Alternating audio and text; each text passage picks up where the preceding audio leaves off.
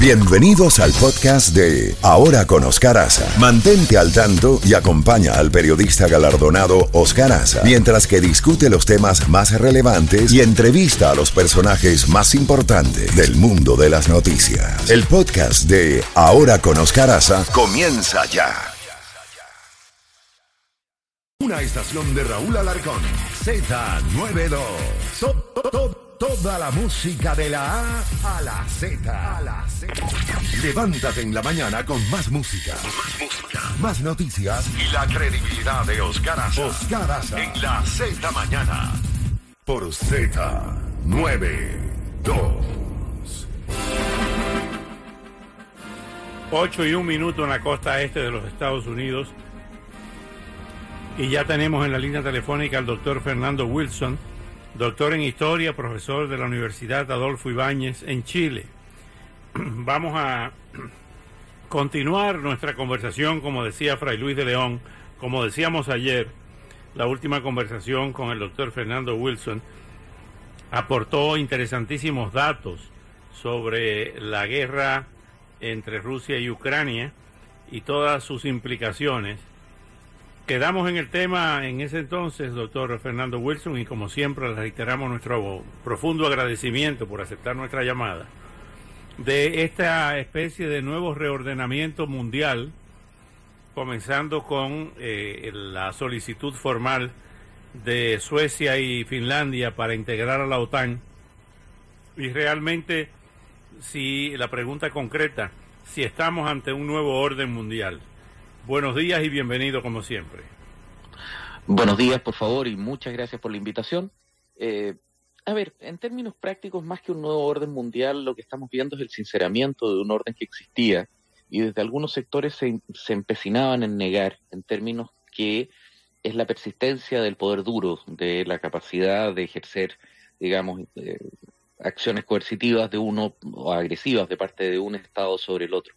En esa situación, si bien es cierto, tenemos docenas de ejemplos desde el fin de la Guerra Fría hasta el día de hoy, distintos sectores buscaban entender el mundo solamente como una dinámica de cooperación. Lo que lamentablemente, por favor, seamos, claros en eso, lamentablemente no es así. Y tenemos la difícil coexistencia, la difícil, digamos, eh, dinámica de interacción entre un mundo que por un lado reconoce nuevamente el poder duro como una herramienta de acción internacional legítima, y por el otro lado, eh, un mundo profundamente interconectado económica, social y culturalmente. La coexistencia de estos dos procesos es impredecible, es inestable, y por tanto se abre a lo que podríamos, bueno, dinámicas de crisis obviamente, pero lo que podríamos llamar como un mundo previo a 1914. Eh, nos encontramos en un mundo multipolar, eh, caracterizado, digamos, por conflictos emergentes e inesperados debido a la combinación de factores impredecibles entre sí, eh, que surgen debido a circunstancias, digamos, eh, tan complejas que, digamos, no son eh, posibles de resumir o plantear. En, en esa situación, la invasión de, de Ucrania por parte de Rusia, visto en forma retrospectiva, es incomprensible claramente ha dañado a Rusia mucho más allá de cualquier beneficio que pudiera esperar tener.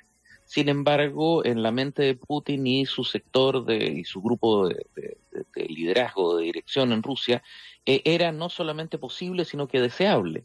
Esa dinámica de, pensamiento diferente, de pensamiento divergente, que podemos denominar como alteridad, es decir, cómo sobre a hechos similares las interpretaciones divergentes llevan a circunstancias tan complicadas, digamos, eh, va marcando una dinámica de, de tensión, de complejidad, eh, que nos devuelve, como, como le decía, a un mundo eh, multipolar, digamos, inestable estructuralmente. Hablando de otro, de otro escenario, el presidente Joe Biden, lo dimos hace una hora como noticia de última hora, respondiendo a una pregunta en una conferencia de prensa en Tokio, ha dicho que las sanciones ah, eh, que, intervendría militarmente si China trata de tomar a Taiwán por la fuerza. Esto abre una, un nuevo escenario de conflicto bastante, bastante tenso, ¿no lo ve así, doctor? A ver, es que en términos prácticos, eh, Taiwán y los Estados Unidos de América tienen un tratado de defensa y de cooperación mutua que data desde las profundidades de la Guerra Fría, la década del 50. E, y en ese sentido, eh, esto es, por decirlo de alguna forma, solamente reafirmar algo que es una cláusula básica de la política exterior de los Estados Unidos multipartisana, eh, desde, como le digo, la Guerra Fría. Y a eso se agrega además que no, no tiene una gravedad mayor en términos de que si bien China ha hecho claro de que si Taiwán, por ejemplo, declara su independencia, es decir, no reclama ser parte de China, reaccionaría militarmente, la verdad es que tanto para los Estados Unidos como para China, Taiwán es demasiado valioso, es una herramienta, un instrumento que les permite eh, intercambiar productos, negociar, eh, es una dinámica de cooperación más que de conflicto. En ese sentido, si bien es cierto existe esta pantomima de carácter militar, eh, la realidad práctica hace que para ambos bandos sea más interesante mantenerlo independiente, sobre todo con la deriva impredecible que ha tenido Hong Kong en el último tiempo, eh, que buscar invadirlo. China no tiene los apremios que tiene Rusia, ni mucho menos eh, Xi Jinping los apremios que tiene Vladimir Putin.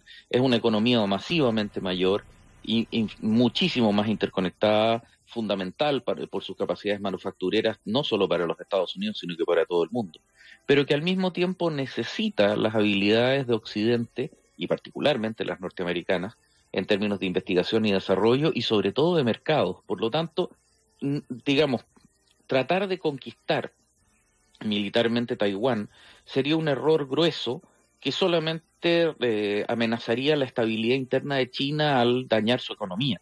Recordemos que para China, por lejos, el principal desafío no es tanto su inserción global, sino que esencialmente su estabilidad interna. Cómo lograr resolver las desigualdades de un país que tiene cientos de millones de personas viviendo en el siglo XXI o en el siglo XX, pero también miles de millones de personas, más de mil millones de personas, viviendo en el siglo XVI.